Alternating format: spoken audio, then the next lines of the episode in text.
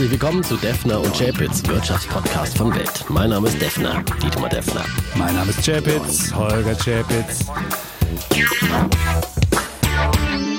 Episode 97, lieber Oh. Defner, und es ist die dritte Woche Homeschooling im Homeoffice. Und Episode 3. Wir fangen jetzt in der Corona-Zeit neu zu zählen an, Genau. oder? Und ich muss gestehen, ich, ich halte das nicht mehr lange aus, wenn das so weitergeht. Und wenn ich heute Magst du schulische Fortschritte? wenn ich etwas abgekämpft klinge, Okay. dann sehe man mir das heute etwas nach. Die schulischen Fortschritte, ja, das geht. Ich habe immerhin nach der Intervention bei der ähm, Schulleiterin, da habe ich dann interveniert, weil sie irgendwie rumschrieb, wir machen mal eine Umfrage unter den Schülern, wie es denen so geht, habe ich ihr uns an geschrieben. den letzten Podcast. Sie sollte gefälligst mal schreiben, wie es den Eltern so geht. Und ähm, äh, dann äh, habe ich gesagt, dass ich bisher noch keinen einzigen Lehrer digital gesehen habe. Und dann, schwuppdiwupp, gab es jetzt die ersten Online-Tutorials mit der Lehrerin. Und man sah wirklich, wie die Kinder es toll fanden, sich mal wieder selbst zu sehen. Also alle waren dann so ein, Wie- mit, mit Kamera wie habt ihr das gemacht? Ach, mit so einem ganz schlechten Programm. Das funktionierte auch rei- Aber alle per Video schlecht. zugeschaltet. Alle per Video zugeschaltet. Und die sahen sich mal wieder. Man sah wirklich, dass Schule doch am besten funktioniert, wenn man sich dabei sieht und wenn man eine gewisse Präsenz hat. Online ging so, aber und dann, was man auch sah, es gibt Strebertum vererbt sich. Also es gab ja Eltern, die schon geschrieben hatten, wie toll die Lehrerin ist und dann war der Schüler auch wieder da.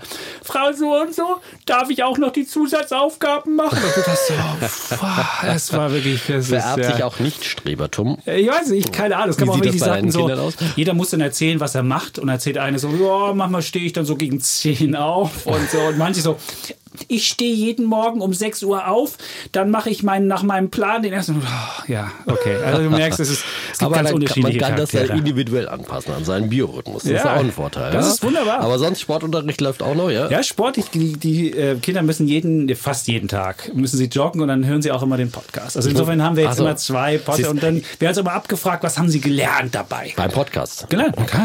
Ich meine, das soll ja auch lehrreich sein. Ich muss zu meiner Schande gestehen, ich habe jetzt schon lange keinen Sport mehr gemacht, seitdem mein Fitnessstudio zu hat.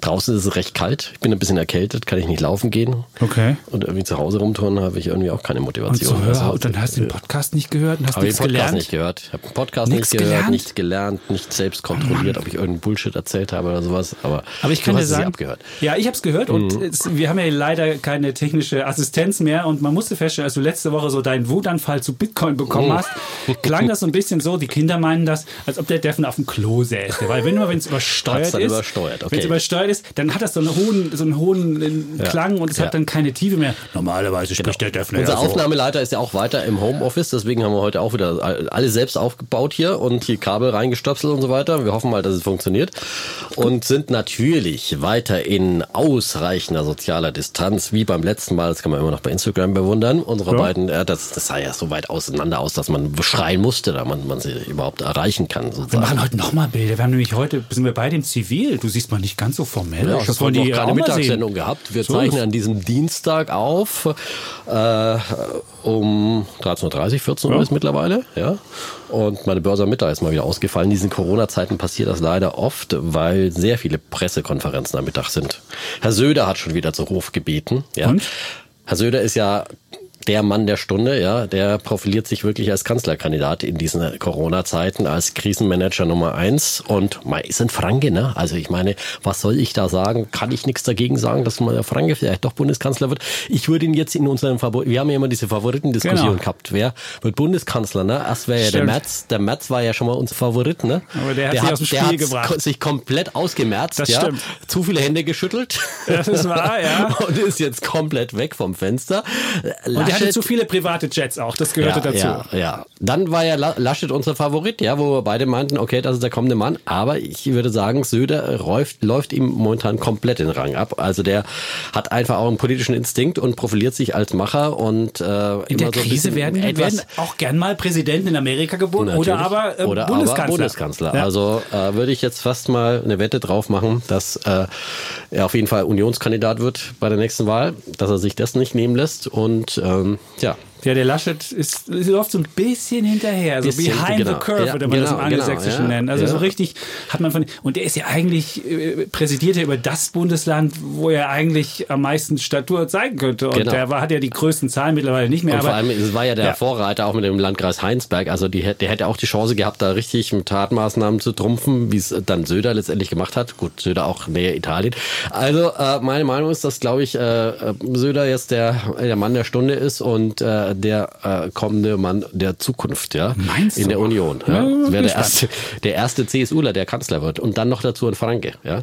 Oh Mann, Defner, ich sehe schon, das, ja. das hält ihn ja gar nicht. Der Franke. Nee, nee, fränkische, naja, Ja, gut, das ist- das ist wunderbar. Das heißt jetzt nicht, dass man alles gut findet, was der Herr Söder so macht, aber er ist auf jeden Fall ein politischer Instinkt hier, muss man sagen. Auch so diese Annäherung zu den Grünen, die er gemacht hat, schon äh, äh, rechtzeitig diesen Schwenk gemacht. Vorher so der Hardcore-Sicherheitsmensch und dann so ein bisschen sich grün eingefärbt. Der weiß immer, wo die politischen Winde herwehen und äh, hängt da sein Fähnchen sehr geschickt rein, finde ich. Okay, wir werden sehen. Wir werden Okay. auf jeden Fall weiter unsere Favoritenrunde hier immer wieder regelmäßig machen, wenn sich da was tut. an der Front. Fähnchen auch im Wind. Nein, das ist ja, die Nein, Zeiten sind ich ja, sehr, sind ja sehr bewegt und da kann ja relativ Tat. schnell werden der Tat. Karrieren gemacht, Karrieren zerstört und das ist in der Natürlich. Wirtschaft also, so. Zerstören geht ganz schnell. Ein dummer Fehler und du bist weg vom Fenster. In Ja. der Politik natürlich ganz besonders.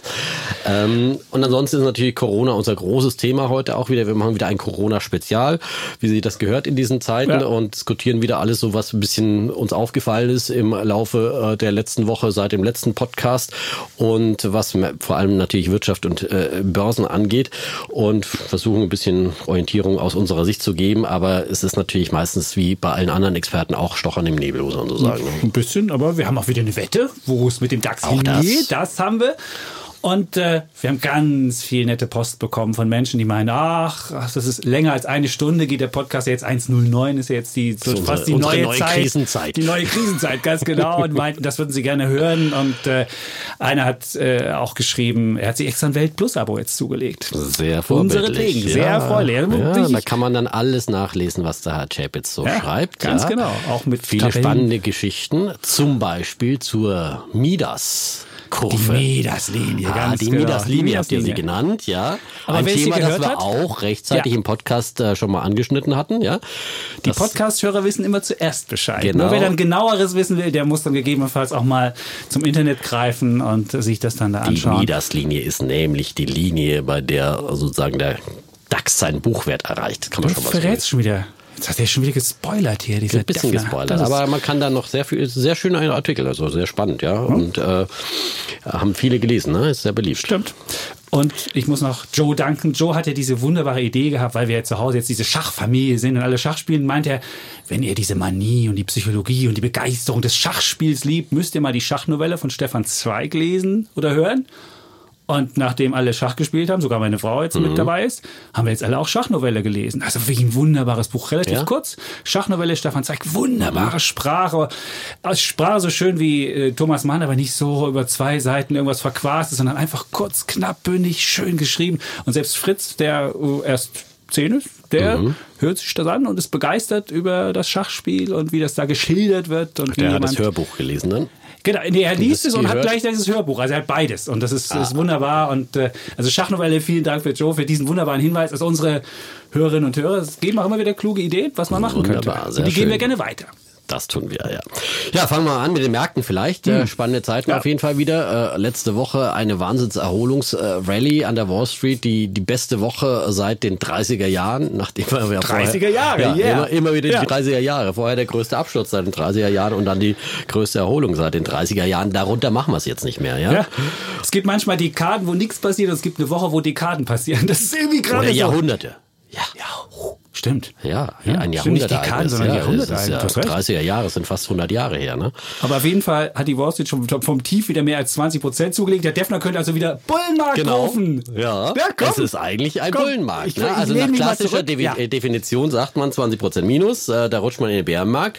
Und nach anderer Definition ist eben, wenn man wieder vom Tief 20% aufholt, dann ist es schon wieder Bullenmarkt. Aber natürlich ist es so in diesen volatilen Zeiten, wo wir 10% an einem Tag machen hin und her, äh, äh, ist das nicht unbedingt unbedingt schon ein ganz verlässliches Zeichen, aber es ist ein gutes Zeichen. Kein verlässlicher Bullenmarkt? Nein, es ist jetzt auf jeden Fall ein gutes Zeichen, dass wir uns erholt haben und ein anderes gutes Zeichen ist auch, dass diese Wahnsinnsvolatilität etwas zurückgeht. Also wir haben jetzt nicht mehr diese Tagesschwankungen von 10% rauf oder 10% runter, sondern sind nur noch 5%. Nur noch 5%. Nur noch 5%. Also ja, 5% ist ja irgendwie so, ach Mensch, ja, war irgendwas? Nee, plus, plus 5 oder minus 5% im DAX. Und der DAX an diesem Dienstag, an dem wir aufzeichnen, mal wieder über die Marke von 10.000 Punkten gesprungen, äh, zeitweise zumindest. Ja. Mhm. Ähm, auch ein gutes Zeichen und vor allem finde ich sehr ermutigend, es gab an diesem Dienstag ähm, ermutigende Konjunkturdaten aus China, die den Börsen eben geholfen haben. Der Einkaufsmanager-Index dort äh, aus dem Industriesektor, der ist wieder über die Schwelle von 50 Punkten gesprungen und das ist äh, die Schwelle, wo sich expansiver Bereich von einem schrumpfenden Bereich äh, unterscheiden und nachdem er im Vormonat ja rekordtief eingebrochen ist, so stark eingebrochen wie noch nie zuvor auf den tiefsten Stand, den er jemals gemessen hatte, bei 35,7 Punkten. Das ist sowas wie der IFO-Index in Deutschland, mhm. kann man vereinfacht sagen, nur im Industriesektor. Und äh, ist er jetzt auf 52 Punkte angesprochen. Glaubst du den Zahlen? Ja. Ehrlich? Ja, natürlich. Nein, ich meine, bei, bei China muss man immer ein bisschen Zweifel haben, aber man muss sagen, äh, die Zahlen im Februar, die waren grottenschlecht. Da hatten ja auch viele gedacht, na ja, die Chinesen werden schon die Zahlen ein bisschen frisieren und so weiter. Ähm, äh, ist da nicht geschehen. Die waren ehrlich und äh, warum sollen diese Zahlen jetzt nicht, nicht ehrlich sein? Ähm, und man hört ja von vielen auch äh, westlichen Unternehmen, äh, ob es jetzt äh, Adidas waren, mit denen ich auch gesprochen habe, oder, oder VW, der das jetzt auch gerade wieder im Interview gesagt hat, die, die Fabriken in in China laufen hoch, die Geschäfte laufen auch hoch, die Leute bestellen auch schon wieder Autos, gehen schon wieder in die Stores und so weiter. Also es läuft alles an, vor allem die Industrie läuft an. Und äh, warum soll dann äh, nicht auch die Stimmung der befragten Einkaufsmanager dann auch wieder deutlich steigen? Also das äh, äh, und das deutet dann eben auf meinen Lieblingsbuchstaben hin, auf ein V, mhm. auf ein V-Szenario, wie wir es jetzt momentan sehen in der äh, chinesischen Industrie äh, möglicherweise. Und das könnte dann eben auch ein Vorbild sein für für andere Erholungen aber müssen die nicht, Europa müssen die nicht verkaufen ihren Kram irgendwo hin? Muss das nicht jemand abnehmen? Ja, verkaufen auch, die auf den ja, Mond und ist ja, auf dem Mond gerade Hochkonjunktur? Dass, ja, aber du, die hatten ja auch ein, ein Liefer, äh, sozusagen, müssen sie erstmal aufholen, ah. was sie nicht, ja, von daher ist es ja der Vorteil. Wir haben ja vorher, hast du ja mal davor gewarnt, dass sozusagen die Lieferkette unterbrochen ist, weil da nicht genug Nachschub kommt, ja, und jetzt können sie ja erstmal wieder äh, nachproduzieren, was dann später in Europa wieder gebraucht wird. Also das äh, kann sich dann schon wieder angleichen. Ähm, also ist auf jeden Fall ein sehr sehr ermutigendes Signal, das in eben, eben auch den, den Börsen hilft. Und ja, die große Frage ist es, ist es nur eine sogenannte Bärenmarkt-Rallye, ja, also mhm. eine Erholung, ein Strohfeuer, äh, was wir an den Börsen sehen, oder ist es tatsächlich schon eine Trendwende? Der Beginn des Bullenmarktes, den ein du Beginn des neuen Bullenmarktes. Ich wittere Bullen. Okay, du witterst ja, ich wittere Bullen. Okay, du das? Da würde ich mhm. meine, da würde ich vielleicht meine Argumente haben, ja. warum ich das nicht wittere.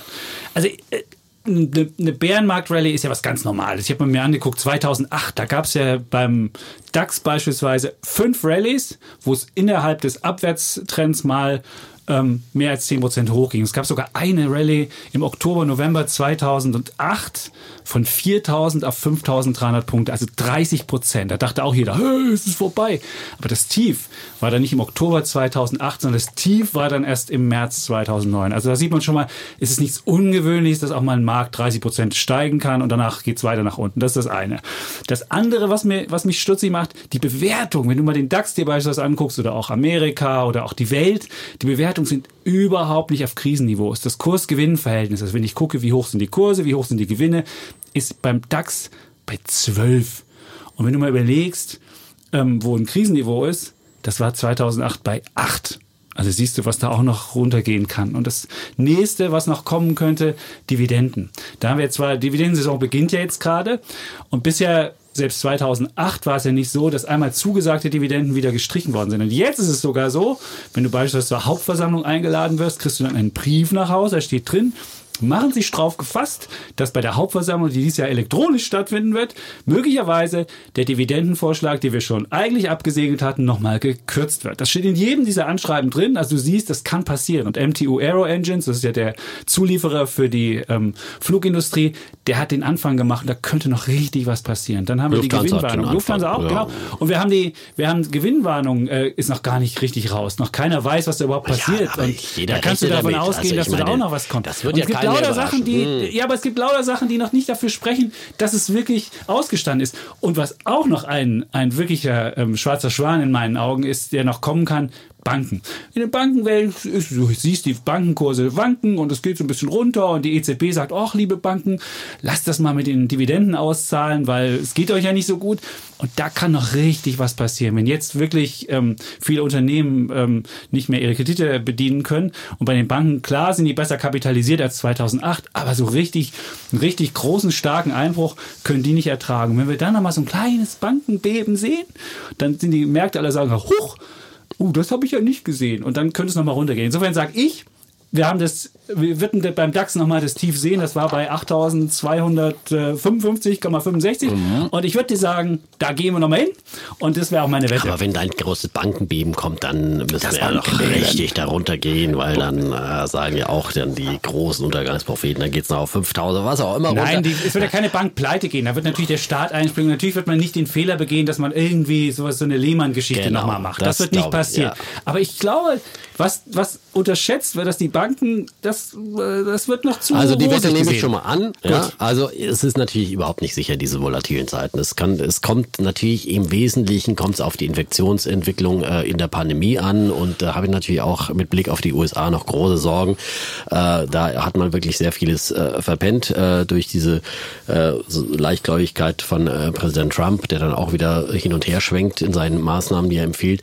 Also das ist wirklich ein großes Problem. Problem, aber auf der anderen Seite glaube ich schon, dass wir im DAX doch auch einen Gutteil dessen, was du jetzt gerade ja. erwähnt hast, das ist alles eingepreist, dass Gewinnwarnungen kommen werden. Natürlich, das wird keinen überraschen, wenn jetzt äh, ein Unternehmen sagt, wir verdienen jetzt hier deutlich weniger oder vielleicht gar nichts mehr oder rotzen in die Verlustzone. Also ich meine, bei äh, offiziell steht bei der Lufthansa natürlich noch irgendwo ein Gewinn in der Schätzung, aber es ist auch jedem klar, dass die in diesem Jahr keinen Gewinn machen werden. Ja, also äh, brauchen wir und deswegen auch kürzte Dividenden. Äh, gut, ist neu. Ich finde es gut, dass es machen und ähm, dass man nicht, dass man einfach Liquidität dann als Unternehmen dann äh, spart und dann die Dividenden kürzt. In solchen Jahren müssen dann äh, müssen dann Aktionäre keine Dividende bekommen.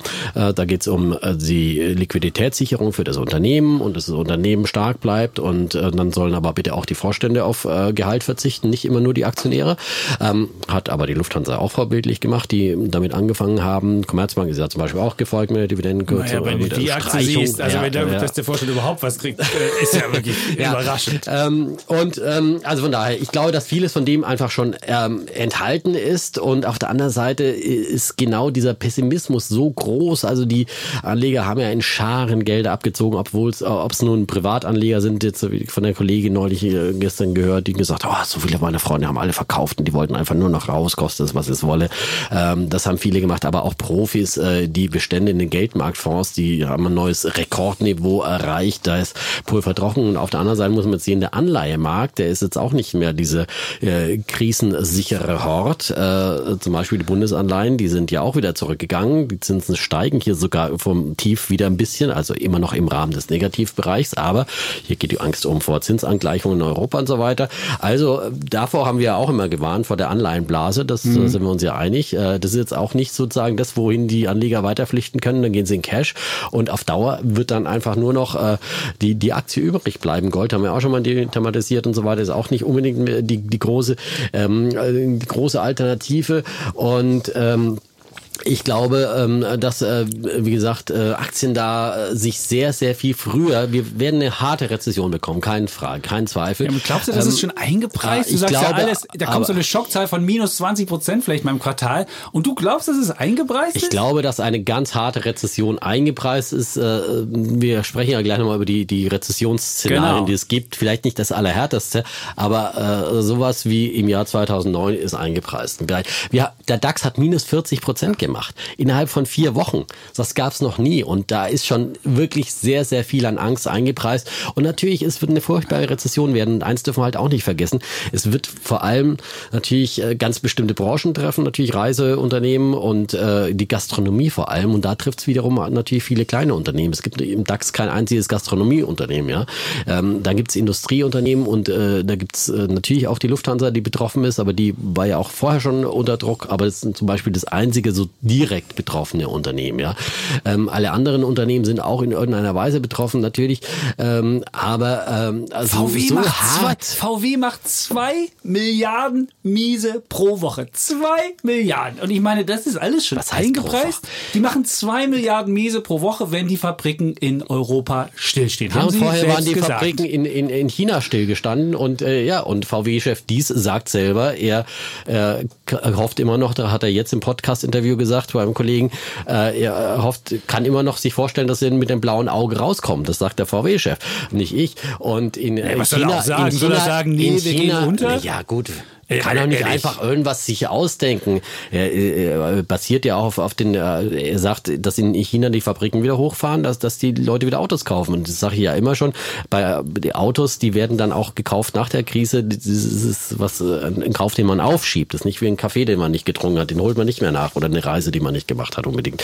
Aber ein Auto, das man sich kaufen wollte, kauft der Chinese halt dann nicht im, im Februar, sondern dann erst äh, im, im Mai oder im Juni. Aber ähm, und äh, da ist äh, der größte Markt für VW. Also von daher äh, ist es alles nicht äh, möglicherweise nicht so dramatisch und vieles der Dramatik ist schon ähm, also für die großen Unternehmen, ja. Und die großen Unternehmen sind letztendlich in so einer Krise auch immer wieder die Gewinner und die äh, sind natürlich auch gerade in den großen Aktienindizes abgebildet, ob es nun der DAX in Deutschland ist oder der S&P 500 oder gerade der Dow Jones natürlich oder was auch immer, Nasdaq 100 mit den ganz großen Tech-Unternehmen und, und und da sind die Gewinner und natürlich gibt es viele Verlierer und viele, viele werden Es- auf der Strecke ja, bleiben, es werden wie- Unternehmen pleite gehen und, so- und, Ja. Und Mittelständler werden pleite gehen, aber nicht unbedingt die börsennotierten Nein. Unternehmen. Deswegen glaube ich, dass äh, sozusagen Von Pleite will ich ja nicht sagen, aber dass jetzt die deutschen Unternehmen als Gewinner aus dieser Krise hervorgehen, das würde ich, das, klar sind sie groß und klar ist jetzt ein Effekt da, dass die großen Firmen insofern profitieren, weil die kriegen die besseren Mitarbeiter, es gibt relativ viel Risikoaversion und viele, die sich früher gesagt haben, oh, mache ich doch mal den, das tolle Experiment, gehe mal zu einem Startup und mache ein bisschen freakig hin und her, die sagen sich so, oh, was ich da gerade erlebt habe, wie schnell da das Geld alle gehen kann und wie schnell da was schief gehen kann, die gehen wahrscheinlich eher zu den Großen. Aber gehen die jetzt zu deutschen Konzernen, gehen die nicht vielleicht zu den Google, zu den aber Facebook, zu den, das sind die großen Google Gewinner, zu den Tech, zu Ja, den Tech-Konzernen. das sind die ganz das sind großen die ganz Gewinner. großen Gewinner. Und, Das äh, sind die ganz großen Gewinner. Die kommen als große. Gewinner aus, Genau. der, aus der Krise raus. Und, ähm, Microsoft, die direkt ja. profitieren. Bei Google hätte ich schon wieder ein bisschen Zweifel. Die sind ja auch sehr abhängig vom Werbemarkt. Ja, Doch, Äh, die, Werbung die wird, werden da auch leiden. Doch, die Werbung wird sich noch mehr ins Digitale rein Nein, aber die Werbung wird jetzt Doch. weltweit überall erstmal komplett Ja, zurückgefahren. Weil jedes Unternehmen, wenn es auf die Kostenbremse drückt, das merken wir natürlich bei Weltfernsehen auch immer sofort, äh, dann erstmal die Werbung storniert. Das kann man ganz leicht stornieren, bevor du irgendwelche Mitarbeiter entlässt oder keine Ahnung, Fa Fabriken schließt stornierst du erstmal die, die Fernsehwerbung, ja. Vor allem in so einem Markt, wo jetzt wo die Konsumenten eh nicht einkaufen gehen. Und äh, das, du stornierst dann auch deine Digitalwerbung, ist doch klar. So, und langfristig werden dann die Dinge neu verteilt und langfristig wird die Digitalisierung absolut gewinnen. Es werden Prozesse beschleunigt, die eh von vorhanden waren, aber Trends werden durch die Krise beschleunigt. Der Trend natürlich zur Digitalisierung, jetzt digitalisiert jeder, auch die gestern beim RBB ein schöner Beitrag über äh, Großeltern, die jetzt irgendwie nach Videoplattformen gucken, damit sie mit ihren Enkeln schön chatten können. Also wer das noch nicht hatte und die Leute, die noch nicht so, die spätestens, die rüsten jetzt auch auf. Jedes Unternehmen, das noch nicht wirklich äh, Homeoffice-fähig war, das habe ich ja vor Wochen schon gesagt, dass das passieren wird, äh, Teamviewer und Konsorten, Zoom-Video, was auch immer es da gibt. Microsoft natürlich mit Microsoft Teams, die bei uns im Unternehmen äh, super jetzt gefragt sind und eingesetzt werden. All diese Unternehmen werden profitieren, äh, keine Frage. Aber ähm, es wird aber auch, äh, die deutsche Wirtschaft wird auch einen Wandel vorantreiben. Die, gerade die Industrieunternehmen werden jetzt auch die Digitalisierung voranbringen. Sie werden gucken, dass sie Kosten noch mehr einsparen. Sie werden versuchen, natürlich auch mehr Jobs einzusparen, glaube ich, äh, weil sie mehr auf Roboterisierung setzen werden, die Autobauer, wie es zum Beispiel Tesla vormacht. Natürlich sind da auch noch Menschen am Werk, aber dann auch aus diesen Gründen, dass man eben äh, auch dieses Risiko eine äh, Pandemie dann äh, leichter bekämpfen kann oder beherrschen kann, äh, wenn man zum Beispiel ähm, mehr Technik, mehr Digitalisierung, mehr Roboterisierung im Einsatz hat und sich da unabhängiger macht. Also äh, da werden viele auch Kosteneffekte einsetzen und, und viele äh, Innovationsschübe auch kommen so durch diese schnell. Krise. Das du wirst am kommen. Anfang erstmal gucken, dass du deinen deinen Laden zusammenhältst. Du musst die Leute bei Laune halten. Du Ja, kannst ja nicht als bestimmt. erstes, hey, liebe Mitarbeiter, kommt wieder zu uns. Sie haben die, wir haben die, die, den Shutdown ist aufgehoben. Jetzt lassen wir erstmal 20 Prozent. Das kannst du vergessen. Da ist der moralische Druck viel zu groß. Du siehst ja schon, wenn Adidas mal nicht seine, seine ganzen Geschäfte bezahlt, was es da oben drauf gibt. Und du siehst überall, und es wird, es, du kannst jetzt gar nicht als erstes aus der Krise rausgehen und sagen, jetzt, jetzt, jetzt werden wir mal die Kosten total runterfahren, sondern du musst als erstes Solidarität zeigen, Okay, da kommt die ist- Moralkeule. ja, gut, ja. Und insofern, da werden die Gewinne Aber so schnell nicht nach oben 40 gehen. Prozent, minus 40 Ja, Prozent aber im wir haben doch DAX. schon 20 wieder aufgeholt Ja, davon. Wir haben doch gar nicht mehr so viel Minus. Ja, aber ich weiß gar nicht, was du hast. Wir haben gerade noch 30 Minus vom Ja, Top. Das also ist aber doch minus nicht viel. 30% Doch nicht ist für so doch eine, so eine, du, wir haben von einer. Jahrhundertkrise gesprochen eben. Dann sagst du, ja, reichen aber 30 Prozent aus. Nein, das reicht Nein, nicht aber aus. zwischenzeitlich hatten wir ja minus 40 Ja, aber mal kurz für eine Woche. Ja, äh, da haben halt dann die Ängstlichen verkauft so und irgendwann ist dann Mhm. und ich sag's noch mal, es gibt in diesen Zeiten es ist ja Du hast gerade die Banken angesprochen. Also es gibt ein Wahnsinnshilfspaket der Re- Bundesregierung. Es gibt Wahnsinns-Geldflutungsmaßnahmen der Notenbanken überall von allen Regierungen, fiskalische Maßnahmen, wie es sie nie gab. So schnell war es noch nicht mal 2008, 2009 eben der Fall. Deswegen hat es damals auch länger gedauert. Aber jetzt ähm, hat man aus diesen Krisen gelernt und ist sofort da und packt die großen Waffen die Bazookas aus, äh, whatever it takes, überall. Und dieses viele Geld, das muss auch wieder irgendwo hinfließen letztendlich. Und das auch das viele Geld, das äh, von den Anlegern rausgezogen worden ist aus den Aktien. Und letztendlich wird man, wird man äh, ganz schnell merken, dass man keine Alternative zu den Aktien hat. Und dann ist eher die Angst da, dass man jetzt sagt, okay, alle warten jetzt so ein bisschen auf diesen Peak der Infektionszahlen, ja, und äh, dann sagen die Leute, okay, ja, wenn die Infektionen dann zurückgehen, dann ist der richtige Zeitpunkt gekommen einzusteigen. und ja, aber Das vorher gibt es natürlich Fear of Missing Out, dass, dass man sagt, okay, ich will aber nicht zu spät kommen. Und sobald hier der DAX wieder über deutlich über 10.000 Punkte geht, da wollen alle wieder ganz, ganz schnell rein. Deswegen, ich würde nicht zögern, jetzt hier auf jeden Fall mit ersten Positionen spätestens, wer immer noch nicht drin ist, äh, reinzugehen. Ja, also wer jetzt Ja. irgendwie einen Sparplan hat, der Ja, behält es Sparplan bei. ist, ist ich würde ja auch nicht sagen, dass Ja. es klar und wer jetzt auch irgendwie mal rein will, der kann das auch gestaffelt tun. Aber ich würde jetzt nicht denken, jetzt ist der perfekte Einstiegszeitpunkt. Den würde ich noch für. für Aber ich würde es auch nicht tiefer sagen, ich verorten. muss jetzt unbedingt warten, bis der DAX nochmal auf 8200 passt. Es kann sein, es kann sein, deswegen auch nicht alles Pulver jetzt verschießen, aber es kann gut sein, dass wir diese Tiefs eben nicht mehr sehen, dass das der, der Tief, das Tief der Angst war und äh, wo auch wirklich äh, sämtliche großen, schlimmen Szenarien, die sind ja jetzt nun wirklich seit, ist jetzt nicht mehr wie vor eineinhalb Monaten, wo man nach blauäugig da rumgestolpert und gesagt, das wird schon nicht so schlimm werden, sondern ist ja genau das Gegenteil jetzt der Fall, dass die, die kein Horrorszenario äh, schrecklich genug ist, äh, um nicht gespielt zu werden. Und es kommt ja dazu, zu- wir sitzen jetzt in Isolationshaft die meisten und, und haben diese persönliche Angst, die Angst, kein Klopapier mehr zu bekommen oder krank zu werden, was auch immer. Äh, und äh, das ist ja was Existenzielles und das äh, natürlich Das treibt die ja Leute dazu, ab. Ja, Aktien zu ja. verkaufen. Und äh, viele, viele haben verkauft und jetzt muss man, und das ist, das sind einfach, das sind die Situationen, solche Angstsituationen, äh, wo äh, Sei gierig, wenn, sei gierig, genau, wenn Menschen die- ängstlich sind. ja, das ist der klassische Warren Buffett-Spruch. Warren Buffett ja, Motto. aber, aber, und Warren Buffett kauft garantiert, der hat 128 Milliarden Dollar Cash auf der der Hand. schon, der und, kaufen, äh, ne? und der wird jetzt äh, einkaufen gehen und viele andere Unternehmen, die Cash auf der Hand haben, sind die Könige. Und wer als Anleger jetzt Cash hat, ich meine, das ist eine Jahrhundert-Kaufchance, finde ich. Äh, also äh, wir stehen am Anfang eines neuen Bullenmarktes und wenn es nochmal auf Gut. 8200 runtergeht, möglich, und vielleicht geht es sogar auf 7000 nochmal runter, dann ja, kaufen wir vielleicht nochmal nach. Aber Okay. mit einer, er- man muss jetzt dabei sein, finde ich, ja, mit, mit ersten Positionen. Also ich würde jetzt nicht irgendwie warten, bis irgendwie äh, der Coronavirus Gut, ausgeht. Argumente Das Coronavirus getauscht. Ist die, die ausgetauscht Wette, die ist, Wette ja. haben wir Die und Wette wir, steht, wir werden sie, ja, wir werden ja. sie relativ schnell, wahrscheinlich in den schnellen Zeiten werden wir sie relativ schnell sehen, ob wer recht hat. Ja gut, wenn du recht hast, können wir es schnell sehen. Ich würde das Tief, würde ich denken, wird so im April sein. Also ich würde denken, im April geht es nochmal runter, wenn wir die ganzen Zahlen bekommen und äh, wenn wir ein paar Pleiten sehen und so weiter. Mich, und dann, mir macht eher Amerika Sorgen. Also ich glaube Ja, sozusagen, das, das, was in Deutschland jetzt an, äh, was auch immer, Pleiten und äh, Gewinnkorrekturen, keine also Sorgen. ich mein, die macht keine Sorgen, was wir hier gerade erleben. Also ich muss ganz ehrlich sagen, Nein, ich oh, meine, nein, nein, ist, äh, nein. Aber ich bin, ich sag doch nicht, macht mir keine Sorgen. Aber ich glaube, dass wir es in Deutschland ganz gut im Griff haben. Auch das Ich- ich Gesundheitssystem. mit- also ich ja, glaube, wir ich- sind gut ja, aber aufgestellt. trotzdem- aber in Amerika ist doch eine ganz andere Situation, sowohl das Gesundheitssystem als auch wirklich äh, die, die, die soziale Absicherung der Menschen. Ja, 3,3 Millionen Menschen in, eine, in einer Woche äh, neuen Arbeitslosen, ja, die es da gab.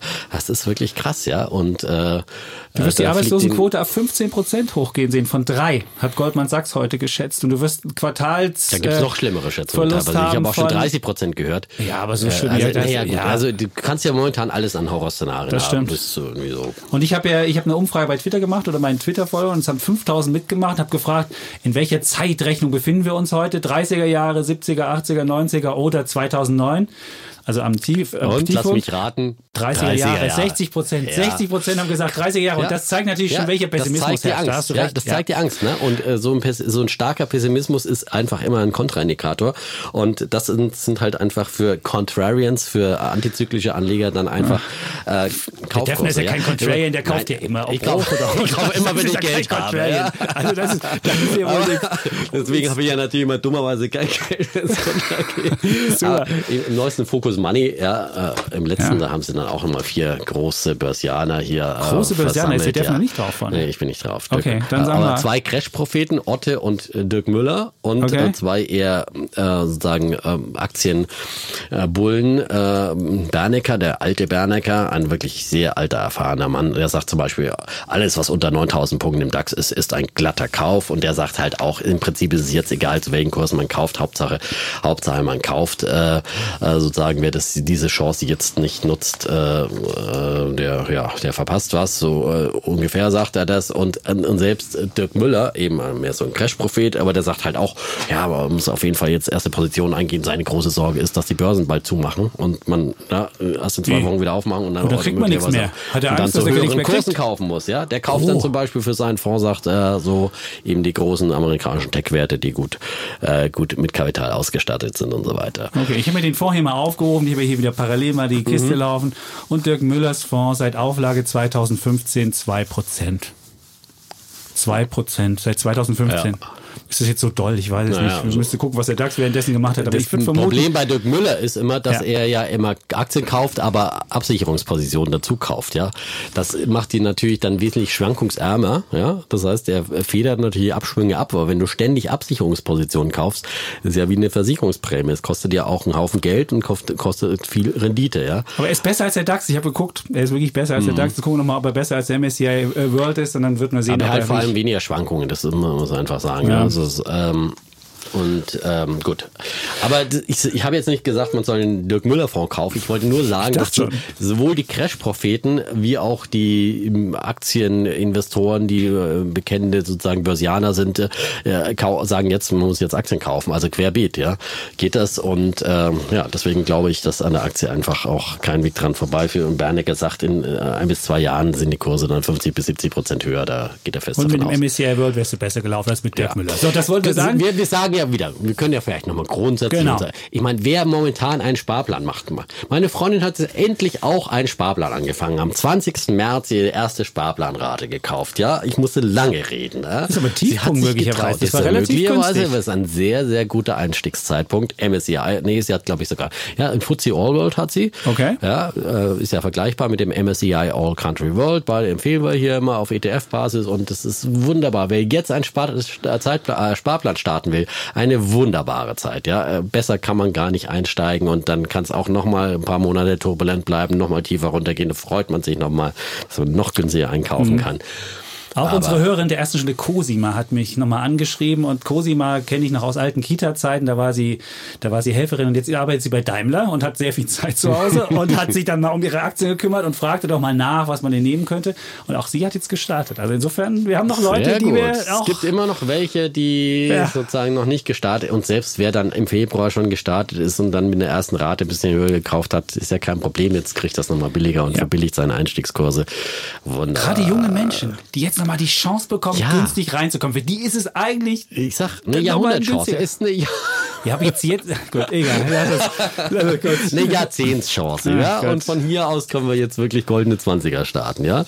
ja das Niveau ist deutlich gesenkt und ich meine, äh, wer schon immer irgendwie tolle Aktien hatte, die äh, auf der auf der Watchlist hatte, ja. Ich meine, du hast mal, ich habe heute ein paar Warte-Aktien gekauft, ja. Die haben nämlich zum Beispiel irgendwie gesagt, sie sind gar nicht so äh, äh, von ihrer äh, von der Corona-Krise bisher glauben sie nicht, dass sie so sehr betroffen Okay. sind. Die Aktie ist trotzdem ist ja enorm verprügelt worden, hat sich ja 60. seitdem Die sind seit dem 60er Hoch halbiert, genau, Ja. war ja schon bei 125 Ja. und sowas, ja.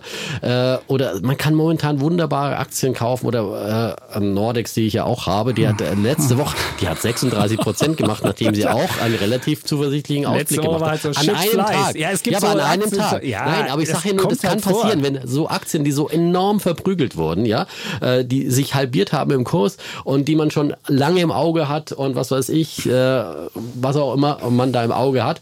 Ähm, es gibt einfach momentan alles auf dem Ramstisch, weil es wurde ja im, im Prinzip alles verprügelt, ob jetzt mhm. betroffen von der Corona-Krise oder nicht betroffen, ja.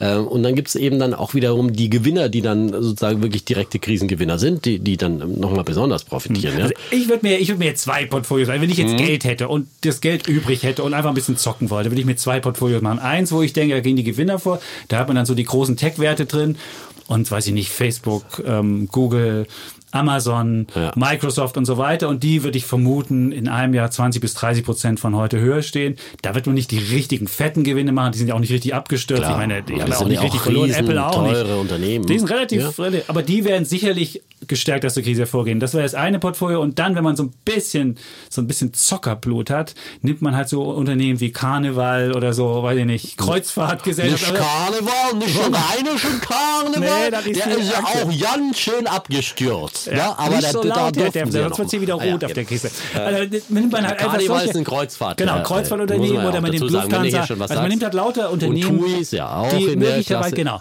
die möglicherweise auch pleite gehen könnten, ja. aber die wahrscheinlich gerettet werden. Und wenn sie gerettet werden, glaube ich schon, machst du mit denen kannst auch mal verdoppeln. Also insofern, das wäre so das Portfolio für, für wirklich risikofreudige Menschen, die jetzt einfach mal denken, ich will ein bisschen zocken und habe Zeit und habe vielleicht noch 100 Euro übrig.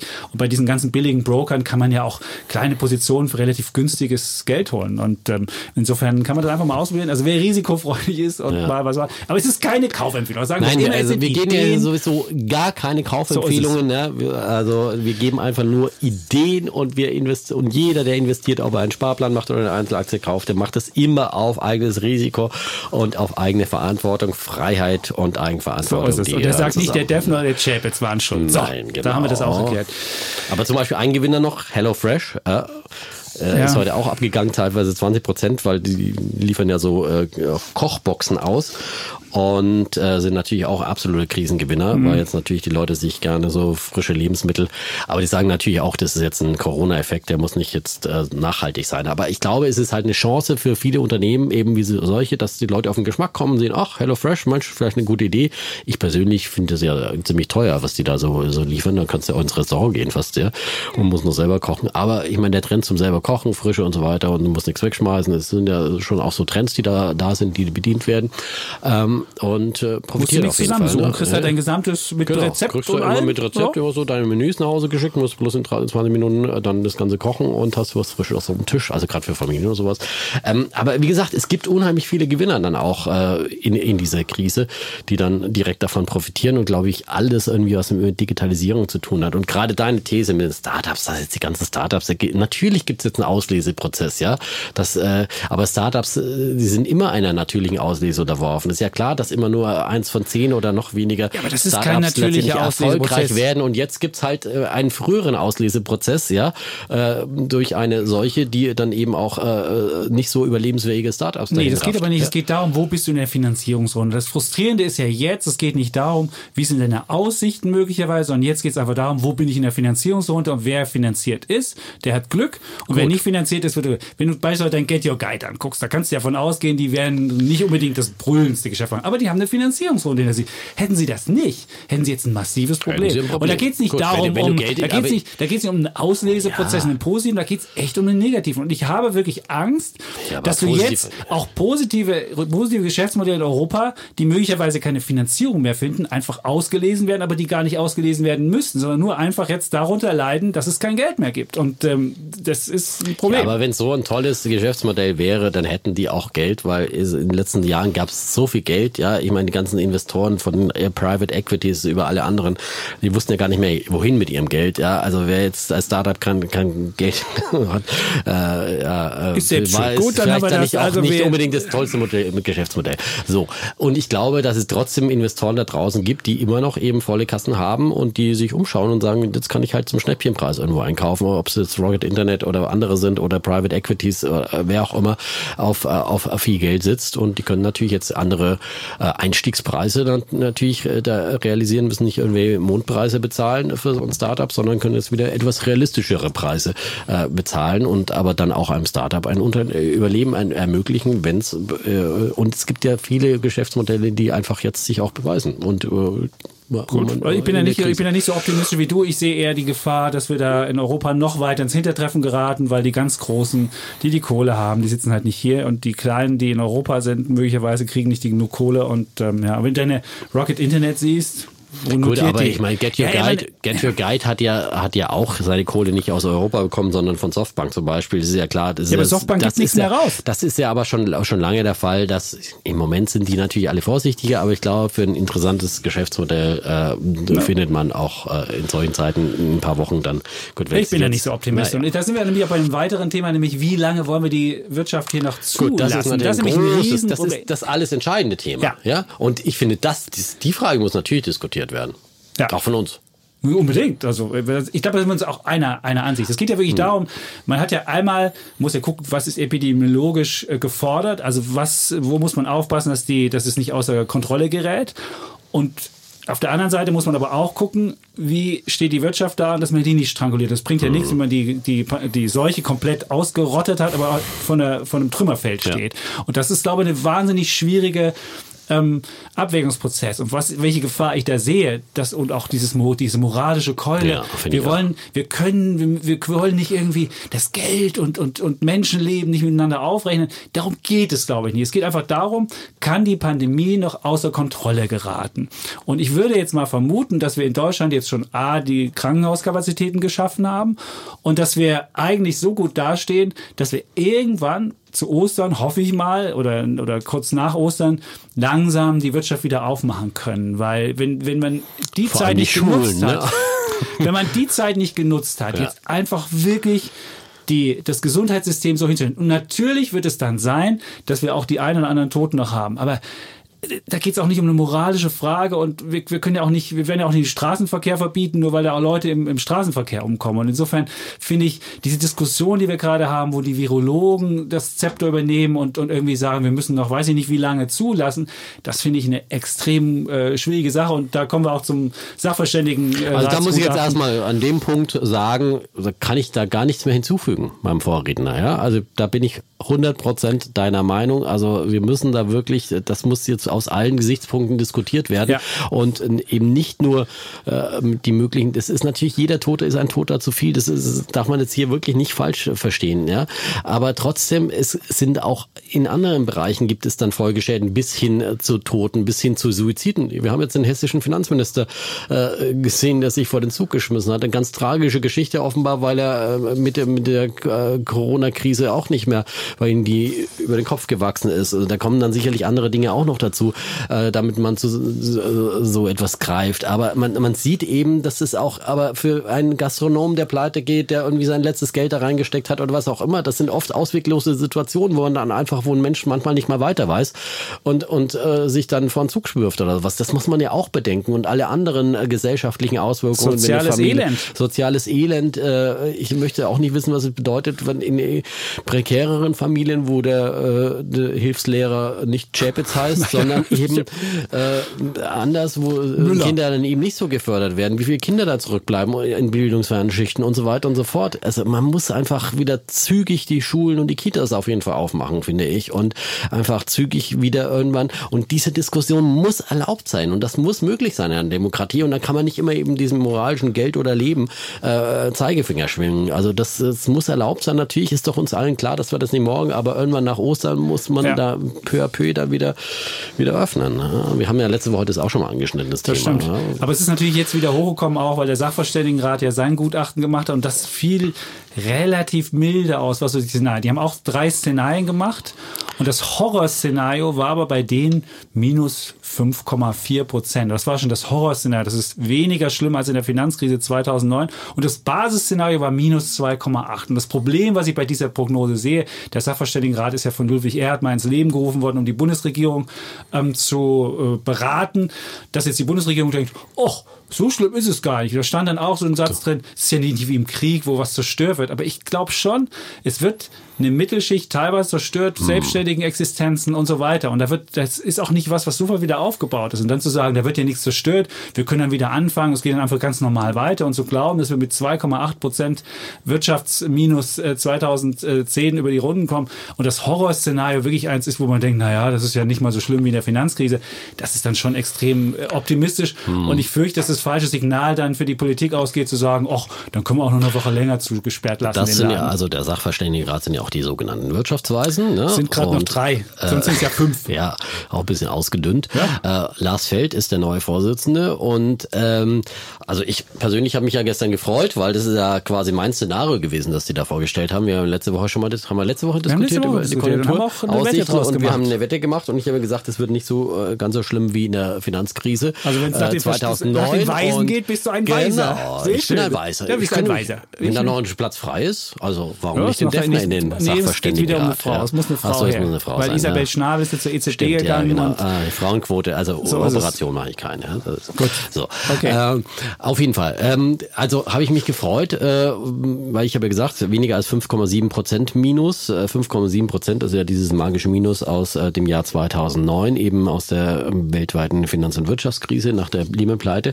Und ihr schlimmstes Szenario, wie gesagt, der Wirtschaftsweisen ist 5,4 Prozent Minus. Ja, aber auf der anderen Seite bin ich jetzt auch bei dir und sage, das ist für mich ein wahrscheinliches Szenario und glaube ich, so haben sie es ja. auch irgendwo gedacht, dass sie drei wahrscheinliche Szenarien gemacht haben und sie haben es eben nicht wie das IFO-Institut gemacht, die einfach äh, mal die Preise ausberechnet haben, finde ich für die Politik und das finde ich auch als Politikempfehlung besser zu sagen und jetzt rechnen wir ein richtiges Worst-Case-Szenario aus. Was hieß es denn, wie es das IFO-Institut gemacht hat? Mhm. Drei Monate Shutdown und dann mehrere Monate, bis die Wirtschaft wieder langsam hochfährt, was da überhaupt noch hochzufahren ist, weil dann, glaube ich, auch ist es wie nach dem Krieg dann sind so viele äh, Unternehmen pleiten, äh, pleite, die brauchst du da nicht mehr hochfahren, ob die jetzt ausgebombt sind oder nicht. Aber da sind die Mitarbeiter weg, da gibt's dann wirklich äh, auch eine große Arbeitslosigkeit. Da bin ich fest davon überzeugt. Und äh, deswegen finde ich schon auch, dass man diesen Preis ins Schaufenster stellen muss und der Politik sagen muss, hallo, wir können diesen Shutdown nicht ewig machen und auch keine drei Monate, weil das sind minus 20 Prozent und das ist so verheerend.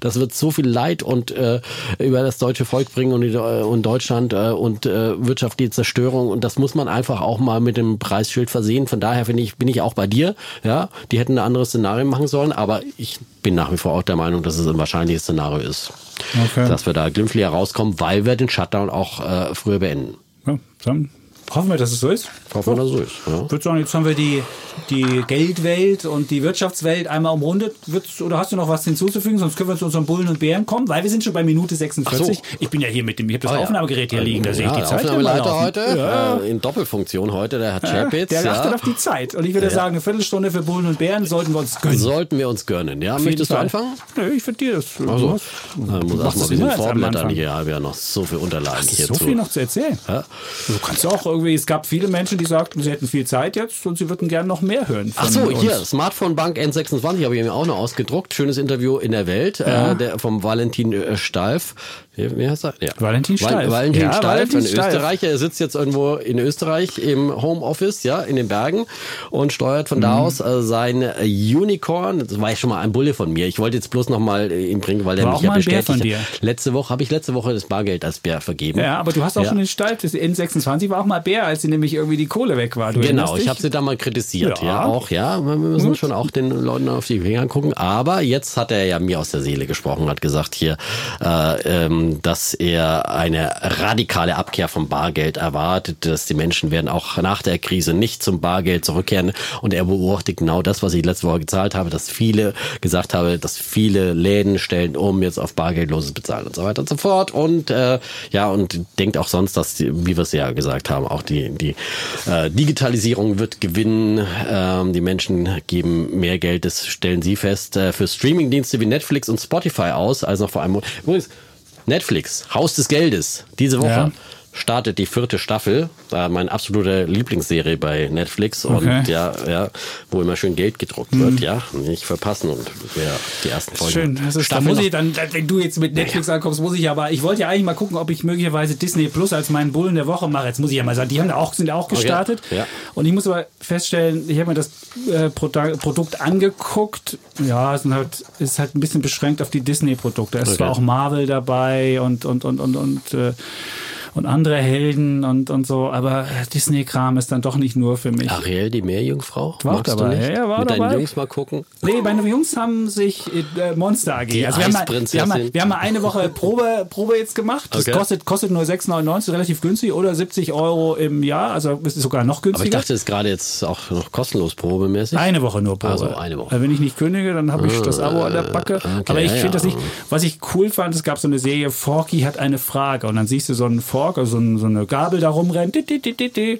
Was ist eigentlich Geld? Und dann gab es die Frage, was ist Geld? Das war ganz lustig gemacht, aber ich glaube, mit Disney Plus, das ist halt was für Leute, die diese Helden haben und das sind nicht meine Helden. Und deswegen habe ich es nicht als Bulle der Woche gemacht. Aber Okay. wenn du immer für Netflix hier Werbung machst, dann muss man was gegenhalten. ja, mal. aber Ehrlich. Ich meine, jetzt haben die Leute ja viel Zeit zum Ja. Netflix gucken, ja.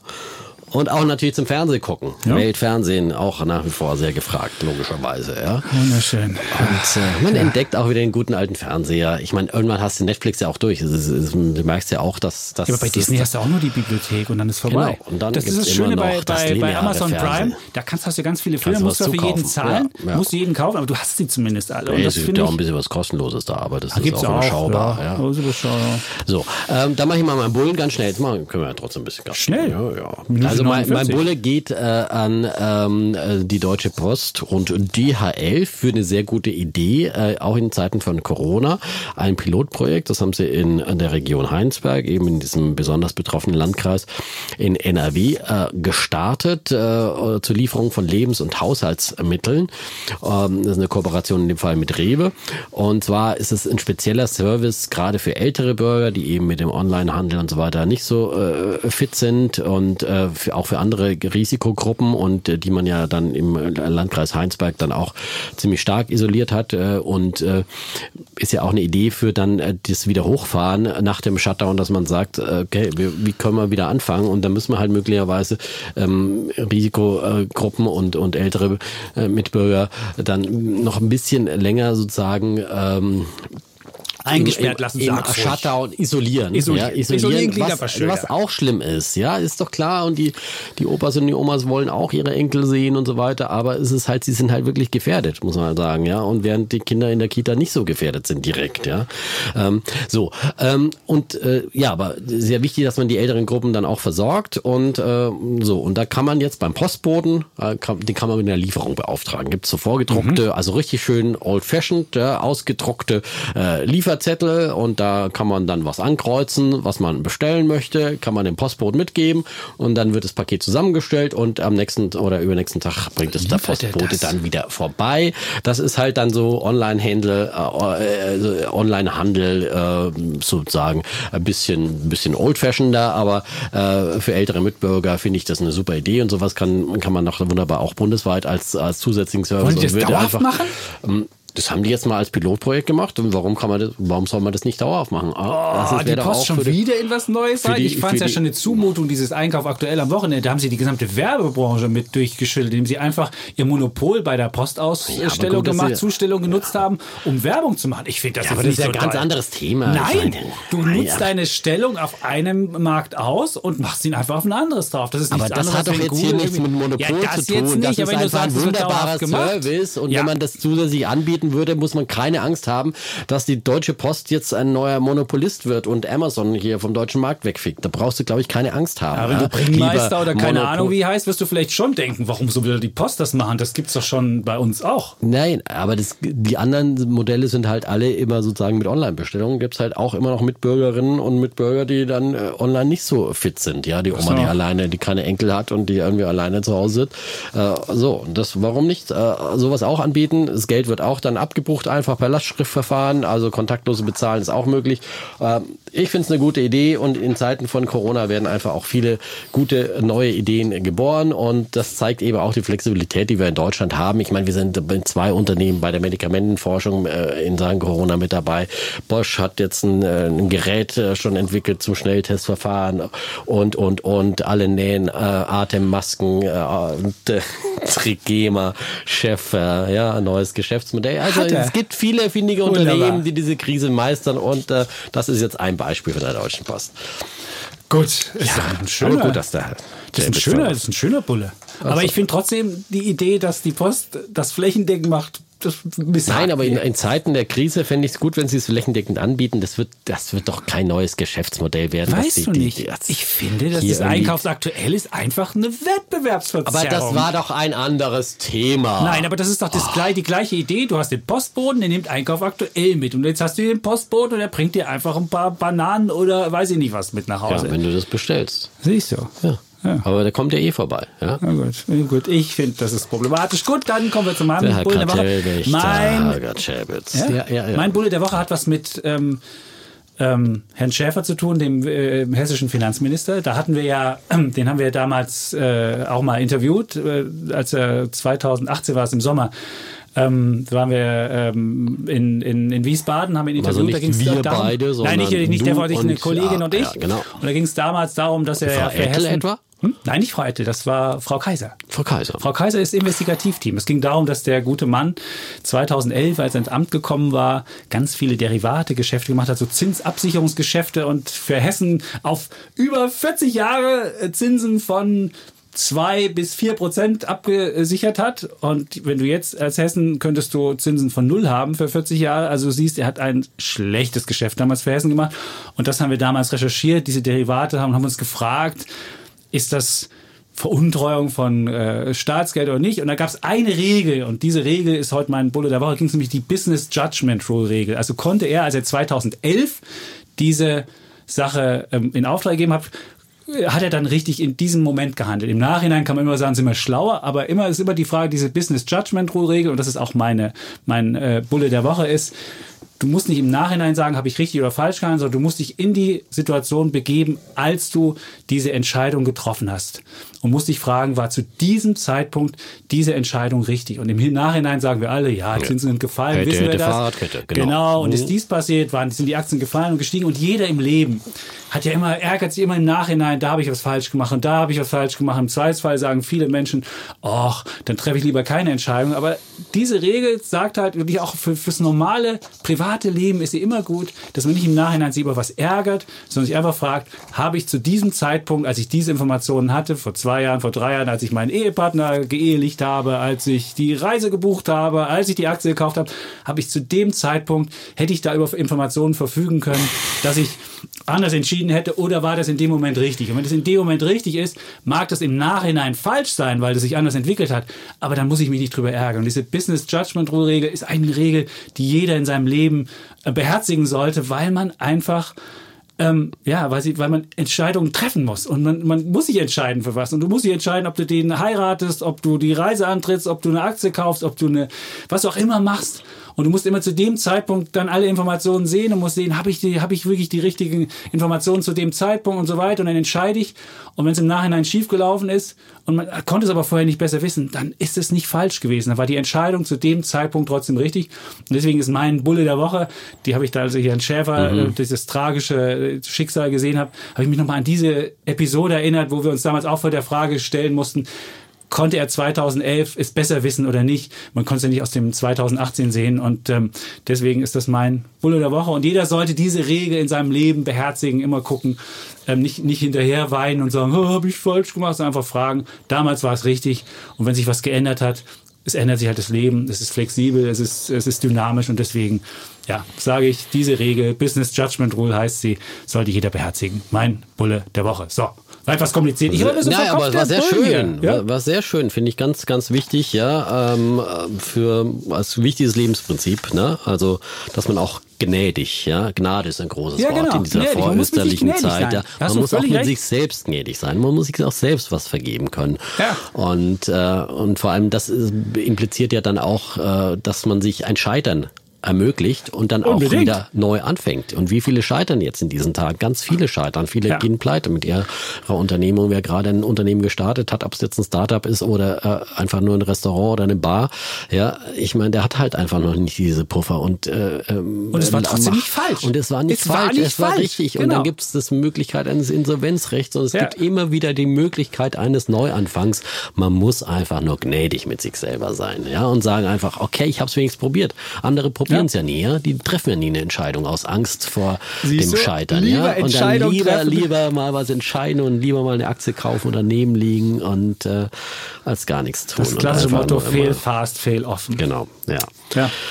Bin ich Gut. ganz direkt gerührt, ja. Bist du ja, gerührt? Schon, ja. ja, aber das muss man, das, das, viele sind da eben nicht so. Und viele sagen, ah, habe ich falsch und warum ja. habe ich das gemacht? Und dann und sagt man, hey. in Deutschland eben. Ja, ja das ist die falsche Denke. Wir brauchen eine Kultur des Scheiterns. Und gerade jetzt in der Krise ist es auch ein guter Zeitpunkt, um daran zu erinnern. Ja, auch wenn oh. da draußen viele sitzen, die vielleicht ja, sich das ist ja richtig gerührt. Das kann ich selbst aus der, aus der Ferne hier sehen.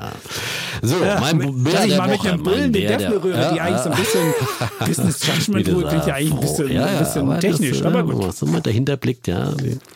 So, äh, mein Bär der Woche ist. Ähm, Jetzt fange ich an zu weinen. Äh, mein Bär der Woche ist ähm, der Ölpreis. Was? ja. Was? Der ist ja total abgestürzt. Den habe ich auch, den Bär der Woche. Aber egal. Ja, hast ich, du auch? Ich habe nicht den Ölpreis. Ich was anderes. So. Jetzt du, du weiter. Würde ich sonst Ach so, ähm, Ja, ich habe den Ölpreis. Der ist ja? äh, massiv abgestürzt. Ähm, und zwar auf ähm, den tiefsten Stand seit 2002. Beziehungsweise die, der eine Ölpreis, nämlich der, das Brandöl, seit, auf den tiefsten Stand seit 17 Jahren. Und ähm, das WTI, das US-Öl, ist auf den tiefsten Stand seit 18 Jahren äh, abgestürzt. Also äh, Brandöl mit 22,80 Dollar so tief eben wie äh, seit Anfang des Jahrtausends nicht mehr. Und äh, zwischenzeitlich war der Ölpreis eben schon über, über 140 Dollar. Und ja, ja, das ist ein Absturz, der verdient dann auch mal den Bär der Woche. Aber an diesem Dienstag gibt es übrigens auch eine Erholungsbewegung dann doch wieder mal. Und da ist die Frage, ist das jetzt wieder bloß so ein Dead Cat Bounce oder nicht? ja, aber äh, ich glaube aber auch hier, dass der Ölpreis jetzt seine tiefsten Tiefs gesehen hat Findest und äh, glaube, äh, dass jetzt auch man hier in diesem Ölpreiskrieg, der ja zusätzlich dafür gesorgt hat, ähm, dass es hier ähm, äh, diesen massiven Absturz äh, gab, eben diese Förderwettbewerb zwischen Russland und Saudi-Arabien. Jetzt haben ja die Amis schon mal mit den Russen telefoniert, äh, Trump mit Putin. Äh, ich glaube, die, keine der beteiligten Parteien, weder äh, Saudi-Arabien, die können sich es am ehesten noch leisten, aber auch nicht richtig. Russland schon gar nicht und äh, die Amerikaner schon gleich gar nicht, ähm, können sich leisten, dass der, dass der Ölpreis auf diesen Niveaus verharrt. Äh, das ist ein Verlustgeschäft für alle und deswegen wird man sich bald wieder, auch die großen Egos werden sich an einen Tisch setzen und hier äh, verhandeln und hier diesen drastischen Preisverfall beim Ölpreis, der ja natürlich auf der anderen Seite Schmierstoff für die Ökonomie ist, wenn es wieder läuft. Aber momentan braucht ja auch keine Öl, deswegen mhm. profitiert auch keine, keine Airline davon. Aber die Lager sind voll. Und überleg ja, dir mal folgendes, wo packst du das rein? Jetzt werden mittlerweile schon Schiffe Schiffe gechartert, ja, ja. um das Öl reinzufüllen, aber du hast mittlerweile können die Leute vielleicht in ihrem Garten ihren ihr, ihr Bassin irgendwie vollfüllen ja, mit teilweise, Öl. Einfach, teilweise, ja. sind die Transportkosten schon mal höher als der, der, Förderpreis und so weiter. Also beim kanadischen Öl, da gibt es ganz krasse Geschichten. Ich mhm. glaube, deswegen sind wir da langsam mal im Tief angekommen. Ich habe gestern mal ein paar äh, derivative Produkte gekauft auf, auf den auf den Brand Ölpreis. Was hast und, da, äh, aber du weißt, du hast die Rollverluste, wenn es dann, wenn der, wenn der, wenn der Kontrakt ist, dann übergerollt wird. Ja, das wird halt ein bisschen Rollverlust, ist, aber es ist kein Vergleich immer, zu den Verlusten. Ja, ja aber, aber das Problem äh, ist immer bei Rohstoffen. Wer auf Rohstoffe äh, das stimmt. Kleiner, wettet, kleiner da, Einschub noch. Genau, da kannst, kannst, du halt nie, weil den Rohstoff kannst du nie physisch kaufen. Genau. Natürlich kann man jetzt versuchen, also irgendwie nur, sich du Öltanker kaufen kannst. Genau, ja. aber normalerweise musst du es über Terminmärkte machen und dann wird alle sechs Monate der Terminkontrakt übergerollt und wenn der nächste teurer ist als der alte, machst du jedes Mal beim Rollen auch einen Rollverlust. Spekulation, eine kleine. Ja, der kann ja auch dann eben mal mit einem Der muss ja jetzt Ein Hebelprodukt. Auf Hast du ein Hebelprodukt gekauft? Ich sage jetzt nicht hier genau, ich sage einfach Das ein du derivatives. Produkt. Ja? Ein derivatives Produkt, sehr schön. Gut. Dann kommen wir zu meinem, Da gibt es ja viele Möglichkeiten, wer das machen möchte. Gut, dann kommen wir zu meinem Bär in der Woche. Das hat auch mit dem Öl zu tun, aber mein Öl, das ist, hat damit so, ich renne, ich jogge ja jeden Morgen und äh, alle zwei Tage jogge ich in den Friedrichshain. Der ist zu voll, deswegen man muss immer aufpassen, wenn du da lang joggst, dass die Leute nicht näher als einen Meter an dir vorbeirennen und dann musst du immer die Luft anhalten und dann joggst du so, machst mal so, oh, rennst weiter und dann äh, versuchst du wieder auszuatmen. Und deswegen renne ich nur alle zwei Tage in Friedrichshain. Aber dann renne ich an der Tankstelle vorbei. Und was ich da sehe, das ist mein Bär der Woche, nämlich die Tankstelle. Obwohl der Ölpreis, ja, du hast es schon gesagt, auf dem niedrigsten Stand seit 2003 ist auch in Euro gerechnet. Da ist er nämlich bei 21 Euro pro Barrel. 21 Euro pro Barrel. Der tiefste Stand seit 2003. An der Tankstelle ist wenig passiert. Wir hatten ja mal eine Zeit, 2015, 2016, da hatten wir diesen 99 Cent Moment beim Diesel. Und dann, wenn du heute mal an die Anzeigentafel guckst, siehst du beim Diesel irgendwas, wenn du relativ früh joggst, 1,05, wenn du äh, etwas später joggst, 1,13, wird der relativ flexibel über den Tag, äh, springen ja die Preise. Aber du hast diese alten Tiefstände, hast du nicht. Und dabei, jetzt werden viele sagen, ist doch ganz viel Steuer dabei. Stimmt. Aber die Steuer hat sich seit 2003 überhaupt nicht geändert, nämlich für Diesel der Liter 47,04 und äh, für Mineralöl, also normales E, wie es auch immer heißt, 65,45 Cent. Dazu kommt noch oben drauf dann Mehrwertsteuer. Also da hat sich nichts geändert und trotzdem ist es noch so hoch. Und deswegen sage ich, die Tankstelle gibt die guten Preise nicht weiter und versucht irgendwie das, was noch da zu machen ist, an Geld zu machen. Und deswegen ist das mein Bär der Woche, die Tankstelle. So. Du bist aber ganz schön gemein in diesen denn Aber ich gemein? glaube, man muss schon auch sehen, dass die Tankstelle jetzt natürlich ganz andere Fixkosten hat momentan. Dass sie viel Jeder weniger, hat irgendwie andere ja, gut, Kosten. Ja, ist Ja, klar. aber, ähm, Aber, da muss sie ja auch gucken, dass sie ihre Kosten weitergeben. Du kannst ja, es gibt den Wettbewerb von Tankstellen, kannst du ja zu einer anderen fahren. Ähm, mit einem aber irgendwie Fahrrad. es Nein, aber ich meine, im Moment gibt's halt einfach kaum, kaum äh, dann versuchen sie halt mit dem, äh, was noch äh, ein bisschen an Umsatz da ist. Aber du, ich meine, wenn der Umsatz komplett wegbricht, hast du dort trotzdem deine Tankstellenmiete, deine, deine Personalkosten, deine ganzen Fixkosten und hast viel, viel weniger Umsatz. Dann musst du halt das äh, auch über den Preis, wenn es möglich ist, Wenn's äh, möglich dann ist. reinholen. Ist ja klar, da hoffe ich mal, dass es nicht möglich das wird ist im Handel auch passieren, ja. Also da spricht man auch schon von anstehenden Preiserhöhungen. Das haben wir schon. Wir haben eine Food-Inflation von 3,7 gehabt. Da gab es ja Inflationszahlen und da werden wir ja, demnächst aber mal gucken, ja wenn die ersten aus der, Das sind die ersten aus dem März, sind die ersten da, da Schätzungen. Jetzt, da wird es jetzt noch deutlichere Anstiege geben, weil ich meine, bei den Herstellern, die Erntehelfer bleiben weg, die Spargelbauern haben Riesenprobleme äh, und äh, die viele Lieferungen äh, können natürlich nicht mehr über die Grenzen rollen oder die LKWs stehen tagelang im Stau, die Spediteure haben Probleme, äh, überall gibt es wahnsinnige Probleme durch diese ganzen Grenzschließungen, das ist alles wirklich dann dass du immer so ein. Verständnis hast für diese Menschen. Ich sage dir ganz ehrlich, es gibt auch äh, Bestrebungen, die in, in Deutschland waren die niedrigsten Margen im Einzelhandel. Und jeder Einzelhändler wird dir sagen, wie geil ist es, wenn ich endlich auch mal höhere Margen habe, wie es in anderen Ländern der Fall ist. Und das wird jedes Mal wieder versuchen. Auch in dieser Krise wird man das versuchen. Man wird natürlich Gründe finden, warum das jetzt so ist. Oh, die Kassiererin an Kasse 5 hat irgendwie einen Tausender Bonus bekommen, deshalb müssen wir mehr zahlen. Ja, aber Völliger- insgesamt, wir haben aber einen totalen komm, Personalmangel momentan, suchen händeringend Leute Ja. und zahlen den Bonus, ja. Und jetzt diskutieren wir Ja, die haben auch überall einen- die haben über die Kassiererinnen, Zuwachs. die einen Wahnsinnsjob machen und die die endlich mal mehr Geld. Ich bekommen überhaupt du hast es ja dagegen. gesagt, genau. Es war für ja, mich und da auch, das muss halt die der Verbraucher auch, ja. aber der Nein. Verbraucher auch dann mal bereit sein, ein bisschen mehr zu bezahlen. Trotzdem ist es wettbewerbsintensiv und es wird äh, Das dann nach mal, der das Krise auch wieder anders sein. Aber ich glaube, jetzt in Krisenzeiten äh, wird es hier deutlich Anstiege geben. Man wird es ja? versuchen, aber das Und ist nicht nur die Kassiererin, die mehr verdient. Das sei ihr wirklich gegönnt, dass sie das Nein, bekommt. natürlich nicht, aber das ist die ganze die Zulieferung. Versuch- also ich meine, wenn überall äh, mehr Bedarf da ist und mehr ähm, angefordert wird, auf der anderen Seite die Nahrungsmittelhersteller dann nicht mehr so liefern können äh, wie in normalen Zeiten, ist klar, dass das alles verteuert. Also kann man sich schon mal drauf gefasst machen. Ja. Gut. Stimmt. Anlegen in Zeiten der Inflation. Sie kommt wieder. Dass das ja. Klopapier immer noch so günstig ist. Also Es gibt aber schon im Internet teurer.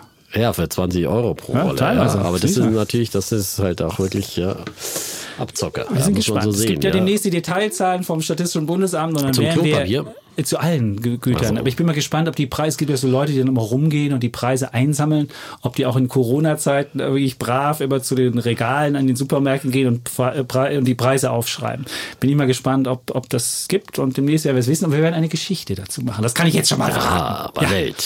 Weil Inflation, das ist ja, Ja, also das Welt Plus Abo wird sich auch in Zukunft äh, immer. rentieren, gerade Ja. in diesen Zeiten, wo Ja. man so viel Zeit zum Weltlesen und Weltfernsehen hat, äh, dass man Wunderbar. wirklich rundum informiert ist. Ja. und nebenbei noch einen Podcast hören kann, der manchmal auch ein bisschen länger als eine Stunde dauert, in Krisenzeiten. Das war Episode 3 unseres Genau, Krisenpodcasts. oder Episode 97, wer von vorne zählt. Wir, haben Wir hoffen, wir 100. bringen euch durch wir hoffen, diese dass wir, Krise. wir hoffen, dass wir in der 100. wieder mal ein bisschen mehr Ich Normalität fürchte aber, dass die, haben. die 100. Ausgabe noch eine Krisenausgabe sein wird. Echt? Also da bist du so optimistisch bin ich dann auch nicht. Also Das V das wird noch ist nicht in der im 100? Shutdown sein. Ja, das ist ja dann Ende April. Also ich glaube, so nach Ende April vielleicht wird der Shutdown dann aufgelöst. Ja, ich bin ja dieses Jahr. Oder ich ja vielleicht also Kita schon nach den Osterferien. Ne? hoffe ich mal. Und, und Schule hoffentlich auch, weil so gut Äh, ist nicht. sonst äh, verzweifelt der Hilfslehrer. Ich habe, ja dieses. Jahr, ich habe ja dieses Jahr wieder ein Seminar in der FU und die haben mich schon angeschrieben, es gäbe keine Präsenzlehre, ob ich mir vorstellen könnte, das auch online zu machen. Kannst du einfach mal gespannt. 100 Podcasts vorbeischicken. Stimmt, eigentlich könnte ich das machen. Das ist die Lehre. Das ist die beste Lehre fürs Leben. Die Quintessenz. Wunderbar. Die Quintessenz meiner Lehre habe ich in diesen 100 Folgen Podcast zusammengefasst. Kann man den Defner rausschneiden, frage ich mich. Das wäre die Frage. So. Gut. Ja, Dann also. haben wir, die, haben wir es geschafft. Da haben wir auch so gewisse Klammer, vorne Lehre, hinten Lehre. Lehre Die mit Lehre. H und OE und Ja, was wie auch immer. äh, äh, Wunderbar. Jetzt, So. jetzt, jetzt vermassel nicht wieder den Verabschiedung, so wie letzte Woche. Das muss man wirklich sagen. Da hast du es versemmelt. Jetzt Habe ich mach's versemmelt, richtig. war die falsche Reihenfolge. Ja, ja, aber hast wichtig ja- ist, wir dass bleiben, alles drin bleiben, ist. Ja, ist wir bleiben komm. sowieso. Ja, wir gut. bleiben treu. Ja. Wir bleiben try, so try. Wir sind die Fantastischen Zwei und äh, sagen Tschüss, Und ciao. bleiben, Bulle Und Bär. Defner. Und Chapitz.